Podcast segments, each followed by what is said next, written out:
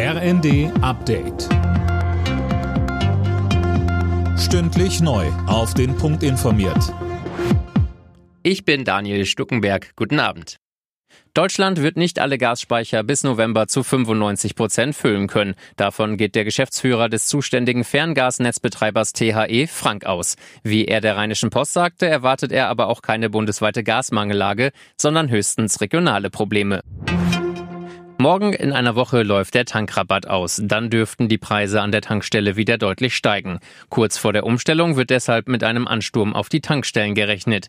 Der N2X Wirtschaftsverband Fuels und Energie rät deshalb, nicht bis zuletzt zu warten. Sprecher Rainer Diedrichs. Natürlich ist diese Umstellung der Energiesteuer eine Herausforderung, auch an die Logistik, ähnlich wie es schon die Absenkung im Juni war. Und da gibt es natürlich auch noch keine Erfahrungswerte, sondern es hängt letztendlich auch stark vom Verbraucherverhalten ab. Und ich sag mal, wer jetzt regelmäßig nachtankt und vielleicht nicht unbedingt wartet bis zum 31.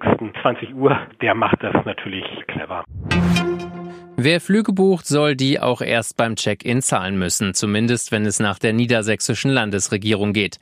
Linda Bachmann, die will das Vorkasseprinzip jetzt über den Bundesrat abschaffen und hat heute eine entsprechende Initiative beschlossen. Genau, über die soll vor allem der Verbraucherschutz verbessert werden. Im Moment ist es so, dass Reisende sich immer selbst um Rückerstattungen kümmern müssen, wenn ein Flug ausfällt. Bis die Kunden ihr Geld zurückbekommen, dauert es oft lange. Verbraucherschützer kritisieren das schon länger. Zuletzt wurden immer wieder Flüge gestrichen, weil die Airlines und Flughäfen zu wenig Personal haben. Das Thema soll Mitte September im Bundesrat besprochen werden.